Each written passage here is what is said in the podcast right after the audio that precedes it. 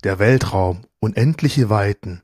So, das Thema, ähm, nein, ihr seid ja nicht falsch, wir werden hier keine Trackies äh, von uns geben, aber ich habe einen, ja, Trackie, also einen äh, Weltraumjuristen bei mir, Astro Tim von deinem eigenen YouTube-Kanal bekannt. Wir haben uns auf einer Veranstaltung auch kennengelernt und ich dachte, hey, das Thema Weltraum könnte ja durchaus einer der nächsten Megatrends werden. Nicht der nächste, vielleicht der übernächste. Und ich bitte dich heute einfach mal gewisse Themen mit mir durchzusprechen. Was könnte dort alles passieren, was wir jetzt vielleicht noch gar nicht so richtig erfassen können? Und dementsprechend herzlich willkommen bei uns. Hi Tim. Ja, ich freue mich riesig hier zu sein. Und äh, du hast ja schon gesagt, äh, Astro Tim im eigenen YouTube-Kanal. Jetzt denken die Leute wahrscheinlich schon, hä, warum, warum erzählt der mir was über Megatrends? Aber äh, geheimer Fakt, ich äh, bin, wie du schon gesagt hast, Weltraumjurist. Äh, habe also äh, Jura mit Schwerpunkt Weltraumrecht studiert. Das heißt, äh, da habe ich noch so ein paar Insights und ich glaube, das ist wirklich ein super spannendes Thema, äh, gerade auch für ja, Börsianer und Investoren. Du hast vorher schon gesagt, du bist Weltraumjurist und es gibt sicherlich ganz viele dumme Witze zu dem Thema und da ist natürlich einer so zwei Asteroiden treffen aufeinander, gibt's auch rechts vor links im Weltraum, aber das lassen wir weg, sondern wir gehen auf wirklich Themen ein, die bereits jetzt schon, in Anführungszeichen, vorhanden sind, noch ein bisschen in die Zukunft zu schauen. Und bei den Jetzt-Themen bleibt noch gleich mal dabei, ist das Thema Kommunikations, äh, Kommunikation eins der Themen, die durchaus bereits jetzt ja schon von Milliardären vorangetrieben werden und nicht bestimmt nur deswegen, weil sie altruistisch unterwegs sind, sondern weil man mittelfristig damit vielleicht auch durchaus Geld verdienen kann. Definitiv, ja. Also das ist das Weltraumwirtschaftsthema, sage ich mal, wo im Moment richtig schon richtig Kohle drin ist. Und ähm, das klingt immer so abstrakt, Satelliten, Kommunikation, was soll das sein? Aber im Prinzip kann sich das jeder einfach vorstellen. Im Moment besteht der Markt vor allem darin, Satelliten in den Weltraum zu schießen und die liefern dann Internet weltweit. So, das ist der, der Haupt-Use-Case im Moment in diesem Bereich Satellitentechnik. Und jeder hat wahrscheinlich schon mal von Starlink gehört, von SpaceX. Äh, viele haben es vielleicht sogar schon gesehen. Also manchmal am Himmel sieht man so, auch über Deutschland, so ein paar helle Punkte vorbeiziehen. Sieht aus wie so eine Alien-Invasion. Aber das ist dann so eine Reihe von diesen Starlink-Satelliten. Und die fliegen dann eben am Himmel vorbei. Und ja, liefern theoretisch eben überall mittlerweile auf der Welt gute Internetabdeckung außerhalb von Europa braucht es wahrscheinlich, also außerhalb von Deutschland in Europa keiner. Wir in Deutschland könnten es durchaus auch manchmal gebrauchen. Aber es gibt ja durchaus auch Landstriche auf der Welt, die einfach noch gar nicht so richtig erschlossen sind. Es gibt viele Gebiete, die das Kabel-Internet komplett übersprungen haben und gleich auf Funk, also auf äh, 4G zum Beispiel aufgestiegen sind. Aber auch da gibt es ganz viele ja, dunkle Flecken oder auch in Kriegsgebieten, wo das Internet einfach mal ausfällt. Auch da ist noch was vielleicht interessant. Also es gibt durchaus breite Landstriche und viele Menschenmassen, die wirklich komplett ohne ein funktionierendes Internet momentan noch leben. Und dementsprechend, glaube ich, gibt es da durchaus für die Zukunft interessante ja, Geschäftsgebiete für solche Anbieter. Total. Ne? Also ich meine, wir reden hier letztlich über Milliarden Menschen, die noch keinen optimalen Internetzugang haben. Und äh, das ist ja auch wirklich eine wichtige Sache, um irgendwie als Welt zusammenzuwachsen, dass eben dann auch Menschen, was weiß ich, äh, im hinterletzten Winkel im Dschungel gutes Internet haben. Ne? Und ja, ich meine, man macht immer so Witze darüber, über die schlechte Internetverbindung in Deutschland, aber das ist ja tatsächlich ein Problem. Also Leute, die jetzt irgendwo ein bisschen außerhalb der Ballungszentren wohnen, die kennen das sicherlich, dass plötzlich mal das Internet weg ist, dann hast du keinen guten Empfang. Wenn du ein Meeting hast, jetzt mit Homeoffice in einem, dann ist das ein echtes Problem. Ne? Und da ist Starlink eine, eben eine Dienstleistung, die dann eine Lösung anbietet. Und ähm, das steckt auch gar nicht mehr in den Kinderschuhen, muss man sagen. Also SpaceX hat jetzt schon tausende Satelliten da oben und sie planen insgesamt bis zu 50.000 dieser Starlink-Satelliten in, de, in den Orbit zu schießen. 50.000, ne? Muss man sich mal vorstellen. Das habe ich eben noch gelesen, das finde ich total irre. Das sind mehr Satelliten als vor SpaceX insgesamt jemals in den Orbit geschossen wurden. Also seit Beginn de, des Weltraumzeitalters. Und äh, ja, das wird natürlich eine globale Abdeckung liefern. Ne? Also dann kannst du auch in der Sahara stehen und hast, hast äh, super Internet vor allem jetzt 50.000 von einem Anbieter, aber wir wissen, dass ja auch in Anführungszeichen Jeff Bezos auch im Weltall sehr, sehr aktiv ist, also auch da vielleicht mal diesen Bereich abdeckt. Also irgendwann wird es so unglaublich schwierig, wahrscheinlich auch mal Raketen durch dieses ganze Feld durchzunavigieren und rauszuschießen. Es wird ja immer schwieriger, den Start so zu timen, dass man nicht gerade einen der da oben kreisenden oder auch abstupsenden und einfach tot dahin siechenden Satelliten erwischt. Ich meine, das wird ja auch immer größere Herausforderung sicherlich. Ja, absolut. Also ich meine, SpaceX alleine schickt schon eine Menge hoch und wie du sagst, die anderen werden auch auf den Zug aufspringen, weil man eben sieht, dass das im Moment die Methode ist, um im Weltraumbusiness Gewinne zu erzielen. Das heißt, ich gehe fest davon aus, dass Blue Origin, das ist die Firma von Jeff Bezos, Virgin Galactic ist die Firma von Richard Branson, also das sind so die drei Weltraummilliardäre im Moment, kann man sagen, äh, dass sie das alle machen werden letztlich. Und klar, da reden wir dann irgendwann natürlich über eine Menge Zeug, was da um die Erde schwirrt. Und das, ja, das, das Überthema ist der Weltraumschrott. Ne? Das, das ist ein Problem. Ich bin da aber immer so hin und her gerissen, weil es gibt eben dann auch viele Leute, dann gerade so aus dem Ökospektrum und so, die sagen, ja, deswegen diese doofen Milliardäre, die vermüllen jetzt hier die Erde, das sollte verboten werden. Aber ich meine, was ist die Alternative? Ne? Ich meine, wir müssen ja nun mal die Raumfahrt voranbringen und äh, in den Weltraum vordringen.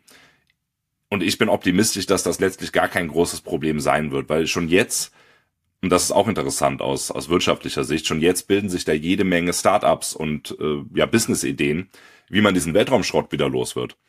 Und äh, da gibt's tatsächlich auch ein europäisches Startup, was von der ESA gefördert wird, Clean Space. Die haben da sich eine super Methode einfallen lassen. Die wollen quasi einen Roboter hochschicken, der hat so Greifarme. Dann kann er diesen Müll nehmen und an die, nah an die Erde ranschieben. Weil das ist das Einzige, was du machen musst. Denn dann verglüht das Zeug in der Atmosphäre. Und dann ist es weg. Ne? Also so gesehen äh, glaube ich, dass dieses Problem behebbar ist und dass da wiederum auch eine Menge Kohle drin steckt. Dieses Space Link Ihr Satelliten, kannst du sagen, wie groß sind die denn eigentlich? Gibt es da so eine, also für einen normalen Menschen eine Angabe, wie viel Meter Durchmesser hatten so ein Kommunikationssatellit aktuell da oben? Das hängt extremst davon ab. Es gibt wirklich welche, die sind Meter groß ne? Äh, und es gibt Kleinsatelliten, nennt man die. Die sind relativ überschaubar, also wahrscheinlich kleiner als ein Mensch. Ähm, also das variiert total. Dieses Startup Cleanspace zum Beispiel, die wollen jetzt eine Probemission machen, da wollen sie einen äh, Teile einer Trägerrakete entfernen, das im Orbit geblieben ist. Das ist riesig, ne? Also das ist ein Riesenteil, Dutzende Meter groß.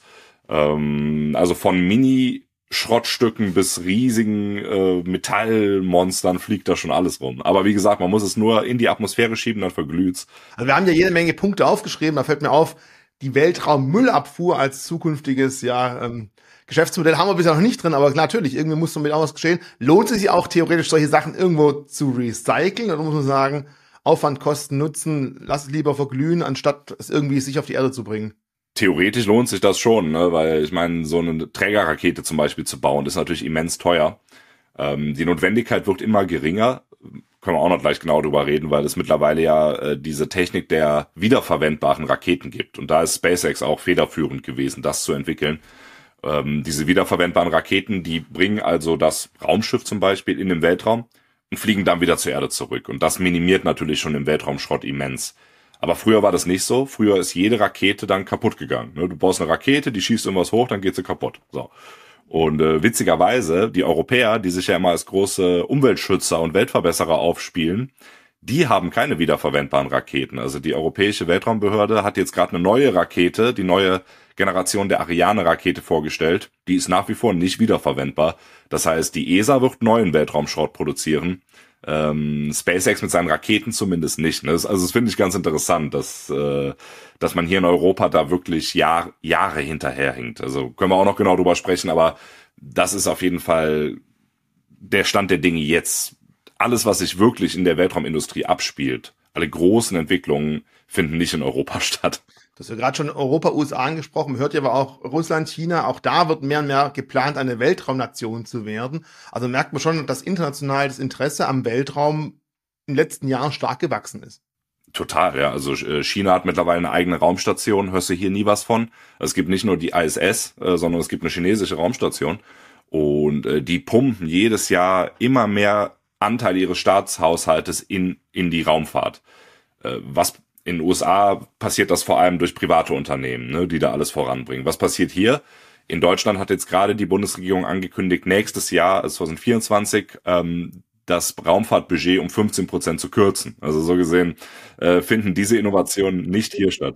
Haben größere Löcher, wie wir schon mitbekommen haben, im Haushalt. Irgendwie haben sie doch doch ein bisschen verkalkuliert. Da wird halt überall mal ein bisschen was gestrichen natürlich. Dann wird natürlich gerne an sowas gespart, ne? aber aus meiner Sicht ist es genau falsch, weil du musst halt in diese Zukunftstechnologie, und das ist wirklich eine Zukunftstechnologie, investieren, weil sonst hängen dich halt alle anderen ab. Aber ich befürchte leider müssen wir erst mal in Menschen investieren, die gewisse mathematische Grundkenntnisse haben, weil sonst können wir auch nicht im Weltraum irgendwie Großes reisen. Das wäre ein anderes Thema. Lass uns mal nach dem Thema Kommunikation, das zweite Thema, das ja durchaus auch schon bereits gelebt wird, anschauen. Tourismus. Du hast gerade SpaceX angesprochen, die wirklich ja Flüge ins Weltall anbieten. Jetzt nicht unbedingt was für Normalsterbliche, aber mit den wirklich reichen Menschen, die so einen Traum mal erfüllen wollen, kann man ja auch schon mal ganz gut Geld machen. Also Luxustourismus, nicht irgendwo eine einsame Insel auf den Fidschis, sondern wirklich mal einen Tag im Weltall oder zwei Tage Weltall und dann hoffentlich halbwegs sich wieder zurückkommen. Ja, also ich könnte es mir gut vorstellen, muss ich sagen. Wenn man mal so gar keinen Bock mehr auf seine Mitmenschen hat, was ja oft genug passiert, einfach mal so ein Retweet auf dem Mond machen oder so. aber ja, es klingt absurd, ne? Klingt wie Science Fiction, aber es ist, das ist schon Realität. Also nicht auf dem Mond, ne? Aber äh, Weltraumtourismus gibt es und äh, für Privatpersonen tatsächlich und auch schon lange. Ähm, ist total witzig, weiß niemand. Der erste Weltraumtourist, der ist schon 2001 in den Weltraum geflogen. Dennis Tito, äh, so ein Multimillionär. Also damals war er Multimillionär, heute weiß ich nicht. Und äh, der hat sich für 20 Millionen bei der NASA eingekauft. Er hat die NASA so lange genervt. Die haben die ganze Zeit gesagt, nein, hau ab, wir nehmen keine Privatperson mit zur ISS. Er hat gesagt, ich zahle euch alles. Am Ende haben sie mitgenommen, hat 20 Millionen gezahlt, dürfte eine Woche auf der ISS bleiben. Finde ich total irre. Äh, die Astronauten waren natürlich überhaupt nicht happy darüber. Ne? Jetzt hängt da so ein Tourist rum. Ähm, aber das war der erste, 2001. Also das zeigt mir, jeder hat seinen Preis, auch die NASA. Klar, und die NASA bringt ja natürlich auch immer um Gelder. Ne? Und äh, 20 Millionen, inflationsbereinigt war das auch 2001 eine Menge. Ähm, das war der Anfang des Weltraumtourismus. Heute sind wir schon ein bisschen weiter. Es gibt mehrere Unternehmen, die sich wirklich nur darauf spezialisieren. Ähm, eins heißt Axiom Space. Wir haben gerade vor vier, fünf Monaten wieder einen Start gemacht mit Touris zur ISS. Und äh, das Geschäftsmodell finde ich total genial, weil die sagen im Prinzip, jeder kann bei uns mitfliegen, ihr müsst halt den Preis bezahlen. Aber dann ist uns egal, ob ihr jetzt einfach nur ein Touri seid oder ob ihr ähm, professionell, professionelle Raumfahrer seid. Und tatsächlich hatte sich bei diesem letzten Flug, Axiom 2, äh, dann die Sa saudi-arabische Weltraumbehörde eingekauft wir gesagt haben, naja, das sind ja Peanuts für uns. Äh, 50 Millionen kostet ein Platz übrigens. Äh, und dann haben die einfach zwei Astronauten damit hochgeschickt. Ne? Man auch ein Koffer mit 20 Kilo gut oder wie viel Gepäck darf man da mitnehmen, ist natürlich auch die Frage. Haha, gute Frage. Weiß ich gar nicht. Hm, muss halt nächstes Mal gucken, ob man nachbuchen muss. Ja, wenn das wie bei Ryanair ist, dann musst du, dann musst du nochmal fürs Gepäckstück nochmal 20 Millionen drauf zahlen. Wichtig, all die Unternehmen, die jetzt euch angesprochen werden, zum einen keine Beratung, keine Empfehlung. Grundsätzlich natürlich auf keinem Kanal, auf unserem Kanal natürlich erst recht nicht. Und zum Zweiten werdet ihr momentan eh nirgends irgendwo börsengehandelt finden. Wir sprechen wirklich von neuen Unternehmen, von neuen Technologien, von neuen ja, möglichen Wirtschaftszweigen, die erst noch vielleicht als nächsten, als übernächsten großen Run kommen werden. Da lacht jeder über KI und über andere Themen, weil es schon wieder was ganz Neues gibt. Aber ich finde es einfach ultra interessant, mal zu sehen, was denn da über unseren Köpfen momentan so abgeht und was da alles passieren kann. Und Tourismus, ja, da hat natürlich auch Jeff Bezos angefangen mit seinem Unternehmen zu sagen, hier, ich sammle euch ein und hoch damit.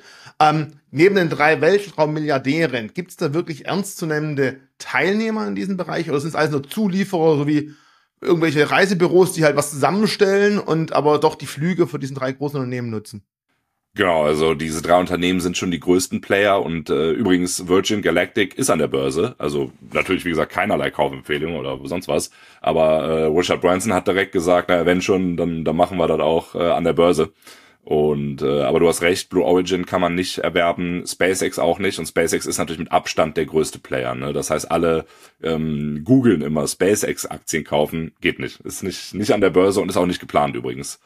Ähm, was wohl geplant ist von Elon Musk, ich meine, der sagt ja viel, wenn der Tag lang ist, ne? aber er hat mal angekündigt, dass Starlink, also die, nur die Satellitensparte, ausgegliedert werden soll und dass die an die Börse kommen soll. Äh, was natürlich insofern interessant ist, weil das der einzige Part des Unternehmens ist, der Gewinn macht. Aber gut, auch das ist noch nicht der Fall. Aber das könnte, könnte passieren. Ähm, aber es gibt auch echt viele andere interessante Unternehmen, die keiner auf dem Schirm hat. Eins habe ich gerade schon genannt, Axiom Space. Die machen diese privaten Raumflüge. Ne? Also wenn jetzt ein Zuschauer sagt, naja, 50 Millionen habe ich gerade, dann wäre Axiom Space wäre der das Unternehmen, an das man sich wenden sollte. Ähm, genau, und da gibt's Dutzende Unternehmen wirklich. Auch die Startup-Szene ist gigantisch groß. Und äh, da, da muss ich auch mal zur Abwechslung eine Lanze für Deutschland brechen. Ist sonst nicht meine Art. Weil äh, Deutschland tatsächlich, was die Anzahl der Weltraum-Startups und Firmen angeht, weltweit auf Platz vier liegt. Also schon nicht schlecht. Hinter USA, China und, also wer auf dem dritten Platz ist. Ähm, also da sind wir echt gut dabei und da gibt es sehr viele junge Unternehmen, die hier wirklich gute, gute Arbeit machen. So, jetzt all diejenigen, die da draußen sagen, ja, Kommunikation, ich habe hier Glasfaser, alles gut und Tourismus kann ich mir eh nicht leisten. Das dritte Thema, was wir uns mal anschauen wollen, ist ja Rohstoffgewinnung, Mining, Bergbau, sei es jetzt an irgendeinem Asteroid, der vorbeizuckelt und man versucht, sich da ranzudocken, sei es, man geht mal im Mond ein paar Meter tiefer. Ist das etwas, wo wir immer wieder natürlich bei uns hören, Rohstoffe, natürlich, je nachdem, was sie braucht, haben einen Preis. Wenn der Preis bei uns in, auf der Welt immer teurer wird, weil die Gebiete, wo man darauf zugreifen muss, die Tiefsee und die Antarktis auch schwer zu erreichen sind, kommen wir vielleicht irgendwann zu so einem Break-Even-Point und sagt, es lohnt sich sogar eine Rakete hochzuschießen und dort auf einmal größere Mengen zu erhalten, aber dafür der Grundaufwand ist größerer. Ist das auch so ein Punkt, wo man sagen kann, ja, das könnte in naher Zukunft doch kommen, weil wir wissen alle, Rohstoffhunger, der geht nicht zurück. Absolut, ja. Und genau, das ist der eine Faktor. Eine Rohstoffe, einige Rohstoffe werden auf der Erde irgendwann teurer. Und der andere Faktor ist, dass die Technik immer weiter voranschreitet, sodass es günstiger wird, diese Rohstoffe im Weltraum abzubauen. Äh, Stichwort wiederverwendbare Raketen habe ich ja eben schon genannt. Das senkt die Kosten natürlich schon immens, ne? Und der Punkt wird sehr bald kommen, meiner Meinung nach, an dem sich das das erste Mal lohnen wird, wirklich Rohstoffe im Weltraum abzubauen. Denn äh, man muss sich ja klar machen, alle Rohstoffe, die wir auf der Erde haben, alle gibt's auch im Weltraum und zwar viel, viel öfter. Ne? Und interessanterweise habe ich letztens so ein, so ein Bild gesehen, habe ich vorhin nie drüber nachgedacht, wo, wo stand, ja, was ist seltener im Universum? Äh, Diamant oder Holz? Wahrscheinlich Holz, ne? Weil ich meine, das ist halt ein biologischer Rohstoff ähm, während Diamant gibt's im Universum quasi unendlich oft. Also sollte man vielleicht in Holz investieren oder so, aber nur ein Witz. also wäre das da wirklich die Überlegung zu sagen, man schickt kleine, ja, Explorationssatelliten raus, die sich an unterschiedliche äh, Meteore angucken und vielleicht auch mal auf dem Mond verschiedene Untersuchungen machen, dass man dann feststellt, wo lohnt es sich dann mit einem großen Bagger im Weltraum anzurücken? Ja, wir haben sogar schon, also durch irdische Beobachtung mit Teleskopen alleine, ohne dort wirklich hinzufliegen, haben wir schon interessante Objekte gefunden. Beispielsweise geistert er immer mal wieder durch YouTube und die Medien dieser Goldasteroid. Ich weiß nicht, ob du das mal gesehen hast. Da ist dann immer die Headline, ja, wenn wir diesen Asteroiden abbauen, dann wäre jeder auf der Welt Billionär. Nein, wahrscheinlich nicht ganz, weil Gold nichts mehr wert da ist. Da habt ihr Angebot und Nachfrage nicht verstanden, genau. Äh, aber dieser Asteroid existiert, ne? Und da ist wirklich so viel Gold drin, der ist in unserem Sonnensystem wenn wir den abbauen, dann wäre nämlich nicht jeder Billionär, dann wäre jeder, dann wäre der Goldpreis halt auf null. Und äh, das muss man sich halt auch, glaube ich, klar machen. Das steht jetzt nicht nächstes Jahr an oder nicht in zehn Jahren an, aber irgendwann wird das möglich sein, solche Asteroiden zur Erde zu bringen. Und ich meine, Gold ist ja auch ein generationsübergreifendes Investment, so gesehen könnte das auf jeden Fall in die Abwägung hineinfließen, dass es Gold im Universum wie Sand am Meer gibt. Also Gold ist nur auf der Erde selten. Noch nicht mal. Ich meine, auch auf der Erde gibt es jede Menge Gold, an das wir nicht rankommen. Aber müssen wir eigentlich eher sich mit Metallen beschäftigen, die jetzt wirklich die Industrie benötigt? Ja, wir hören seltene Erden, sind die bei uns selten, woanders vielleicht nicht. Man hört natürlich auch der Kupferbedarf, den wir haben, so ein Windkraftwerk und so weiter. Klingt jetzt erstmal lapidar, weil Kilo Kupfer kostet im Vergleich zum Kilo Gold nichts, aber wir brauchen es einfach auch weiterhin. Und Gold in der Industrie, wenn man nicht gerade in der Heiratsindustrie in China oder in Indien beschäftigt ist, ist kein großer wirtschaftlicher Bedarf. Es ist ein Sicherheitsgefühl, es wird gelagert, es wird im Hals gehängt, aber für die Wirtschaft in so einem Handy sind Mikrogramm Gold ein paar bisschen was drin, aber andere Rohstoffe sind da viel, viel wichtiger. Kann man auch da schon Erkenntnisse sehen? Gibt es da was im Weltall, wo man sagen kann, da lohnt es sich auch zukünftig vielleicht mal genauer nachzuschauen? Ja, definitiv. Also alle, all diese Metalle gibt's in Asteroiden und äh, das, das wird sich ja auch selbst befeuern. Ne? Je tiefer wir in den Weltraum vordringen, desto mehr brauchen wir von diesen Materialien, um Raumschiffe, Raketen, Weltraumbasen zu bauen. Und ähm, da ist vielleicht vor allem erstmal der Mond ganz interessant, wo ja auch rein logistisch gesehen es Sinn ergibt, die erste Basis zu errichten, was übrigens auch geschehen soll. Also die NASA möchte im Rahmen des Artemis-Programms, was schon gestartet ist, ähm, in den nächsten zehn Jahren eine dauerhafte Basis auf dem Mond bauen. Auch total irre, ne? weiß niemand was von, obwohl wir in diesem Science-Fiction-Zeitalter leben, wo wir bald dauerhaft den Mond besiedeln werden. Und äh, auf dem Mond gibt's vor allem einen interessanten Rohstoff, nämlich dieses Helium-3. Äh, Leute, die gerne Science-Fiction lesen, kennen das bestimmt, weil in jedem Science-Fiction-Roman ist Helium-3 die Ressource der Zukunft. Und das ist interessant für die Kernfusion, weil man mit Helium-3 eben besonders effizient so Kernfusion betreiben könnte, wenn wir diese Technologie gemeistert hätten. Und das gibt's auf der Erde super, super selten. Auf dem Mond gibt's es aber total viel, weil durch die Weltraumstrahlung oder durch die Strahlung der Sonne wird dieses Helium-3 auf der Mondoberfläche abgelagert einfach und bleibt halt da halt liegen. Ne? Weil, weil wir auf der Welt oder auf der Erde ein Schutzschild und Atmosphäre haben und die das auffängt und der Mond besitzt sowas nicht. Genau, richtig. Die Erdatmosphäre schützt uns vor diesem Sonnenwind, das Magnetfeld der Erde auch. Äh, dann gibt's ja auf der Erde Wind und Wetter, Erosion und so gibt's alles auf dem Mond nicht. Ne? Zum Beispiel die Fußspuren der Astronauten, die werden ja auch noch in, in ein paar Jahrtausenden werden die zu sehen sein. Und deswegen lagert sich dieses ganze Helium-3 da ab. Wir müssten es nur aus dem Mondstaub, aus dem Regolith rausfiltern. Und ich glaube, das wird ein großer Markt werden. Wenn die NASA schlau ist, wird sie, sobald sie ihre Artemis-Basis da hat, anfangen, den Regolith zu, ja, auf Helium-3 abzusuchen. Regolith heißt quasi den Staub auf dem Mond. Genau. Klingt wie so eine finnische Metal-Band, ne? Regolith, aber. Deswegen meine Nachfrage. Das ist das, äh, genau, das wissenschaftliche Wort für Mondstaub, Regolith.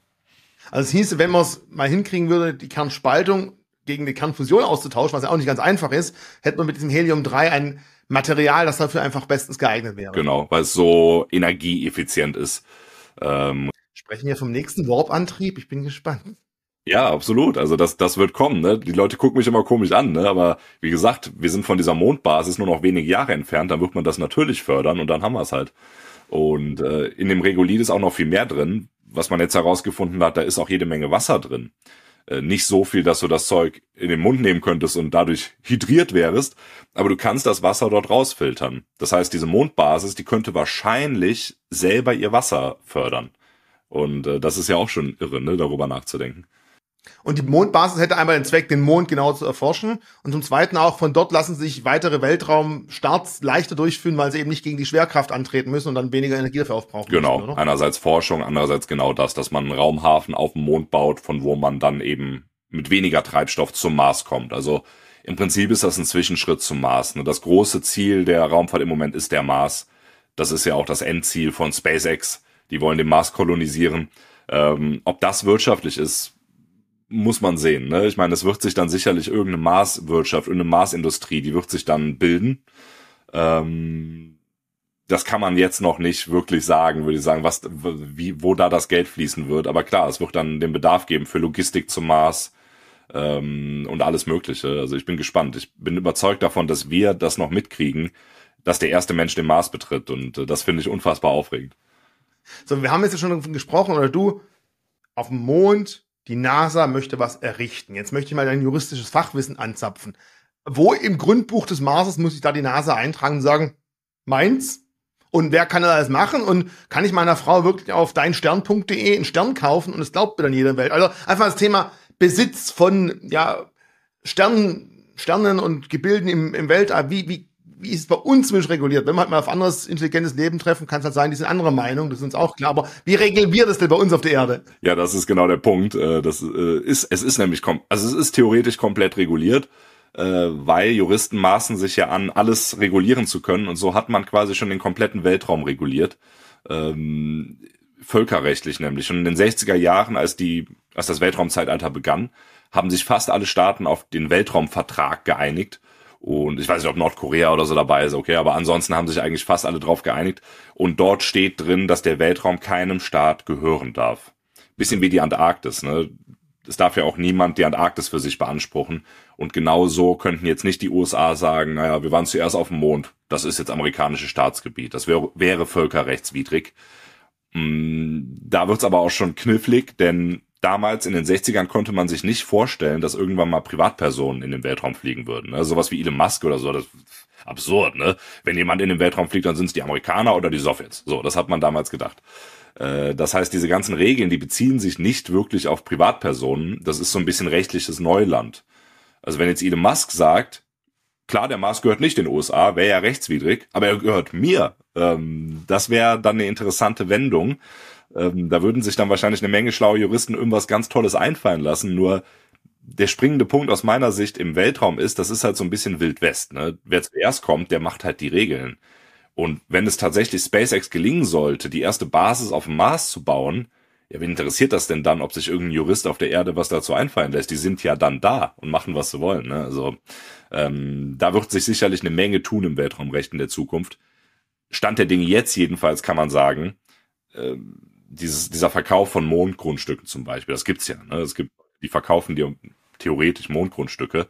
Ähm, ein Amerikaner vor allem, der hat sich das nämlich beim Katasteramt in Kalifornien eintragen lassen, weil der war, die Story ist total irre, der war irgendwie äh, pleite und dachte sich, wie kann ich Geld verdienen und hat es einfach mal probiert, hat einfach beim Amt eintragen lassen, mir gehört der Mond und ist durchgegangen, warum auch immer.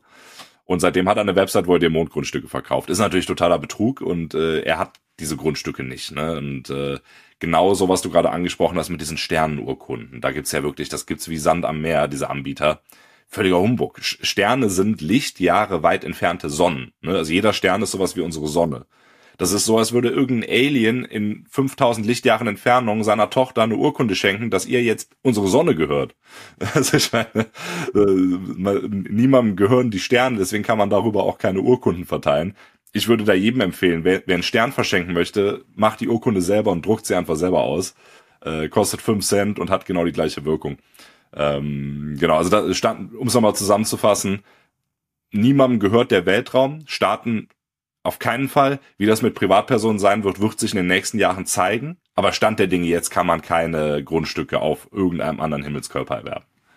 Dann besetzt ja die NASA illegalen Teil des Mondes. Ja, das ist, da haben sich tatsächlich auch schon Juristen drüber Gedanken gemacht. Also das sind dann so diese Sachen, wo dann irgendein Weltraumrechtler seine Doktorarbeit drüber schreibt.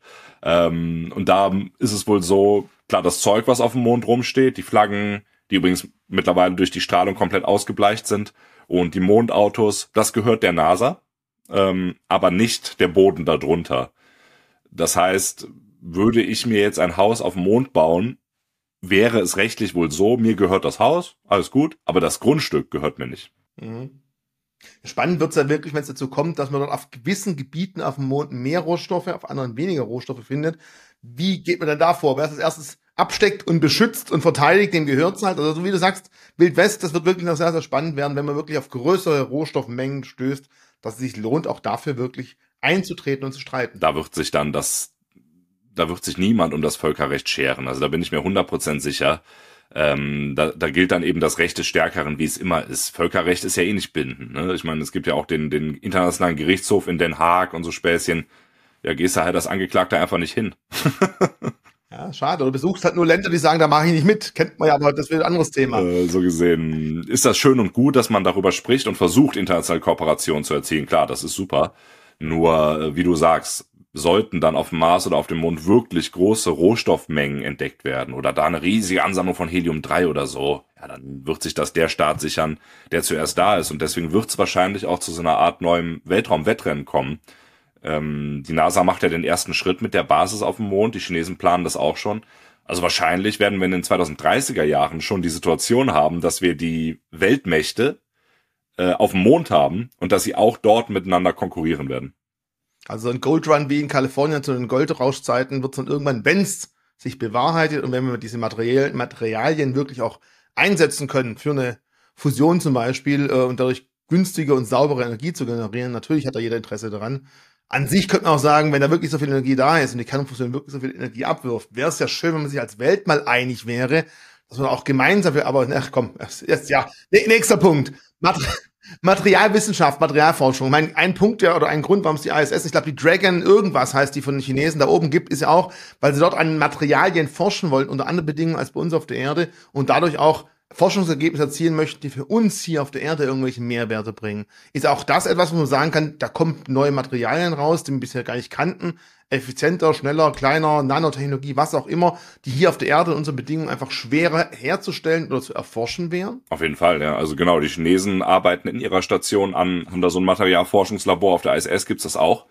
Und das ist einer der Hauptgründe, warum man das überhaupt tut, ne? weil die Bedingungen im Weltraum, und diese Stationen sind ja noch nicht mal tief im Weltraum, ne? die sind glaub, 400 Kilometer über der Erdoberfläche, ähm, sind aber schon ganz anders als auf der Erde. Also Temperatur ist natürlich viel niedriger, ähm, Strahlung ist ein, ist, ist ein immenses Problem dort oben. Also an solchen Sachen möchte man dann forschen und Materialien unter diesen Bedingungen austesten. Und man braucht andersrum auch wiederum ganz andere Materialien im Weltraum als auf der Erde, um diesen äh, Bedingungen standzuhalten. Und ich glaube, das ist ein Riesenmarkt.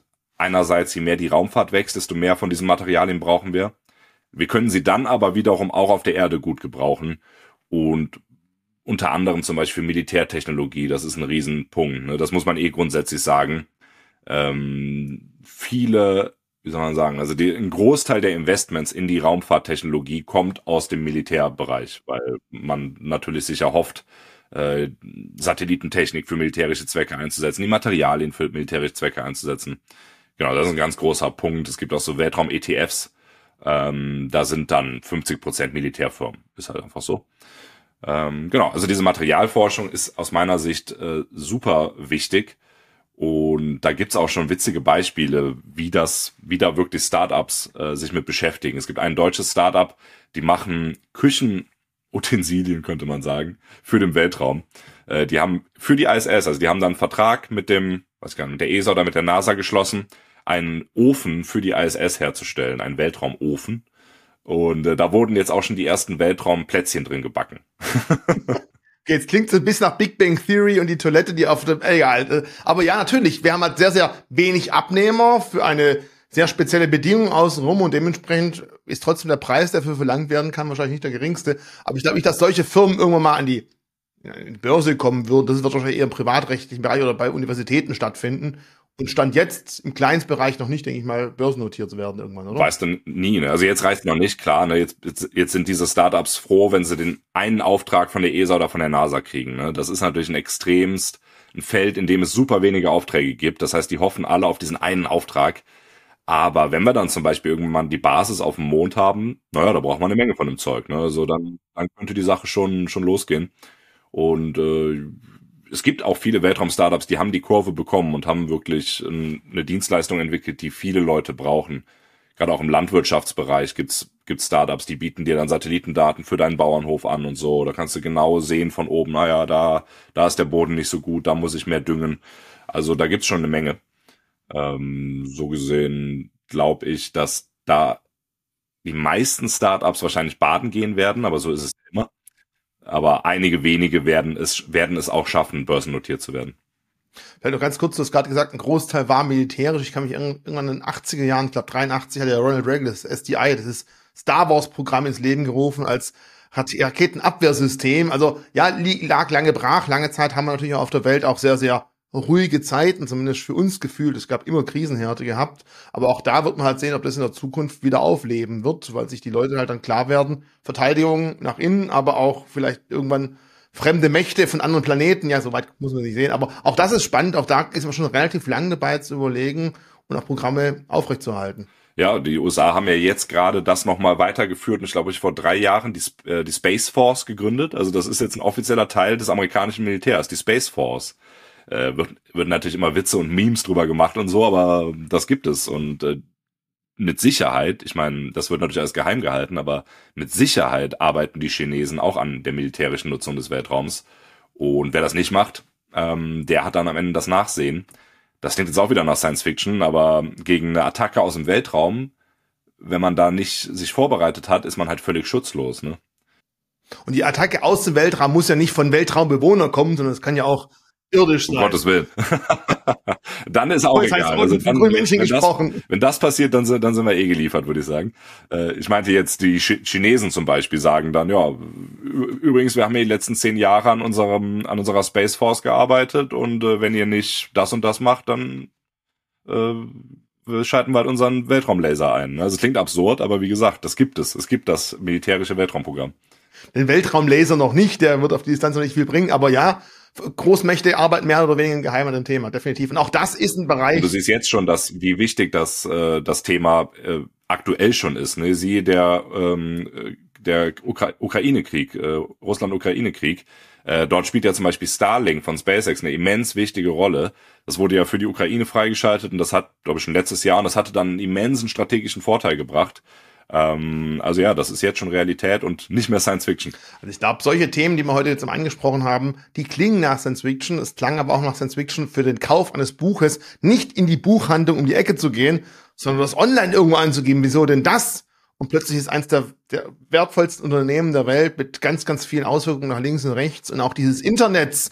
Da hat sich auch schon jeder Menge schlaue Menschen, auch Bill Gates anfangs mal gesagt, das Internet äh, ist nur eine kurze Erscheinung, das wird sich nicht durchsetzen. Also uns fehlt häufig die Fantasie, mittelfristig auf 10, 20, 30 Jahre schon ein bisschen zu erahnen, was passiert und die Themen, die wir heute angesprochen haben. Ich bin mal gespannt, ob YouTube diese Videos hier auch wirklich jahrzehntelang live lässt und vielleicht sieht sich mein Sohn in 40 Jahren das Video an.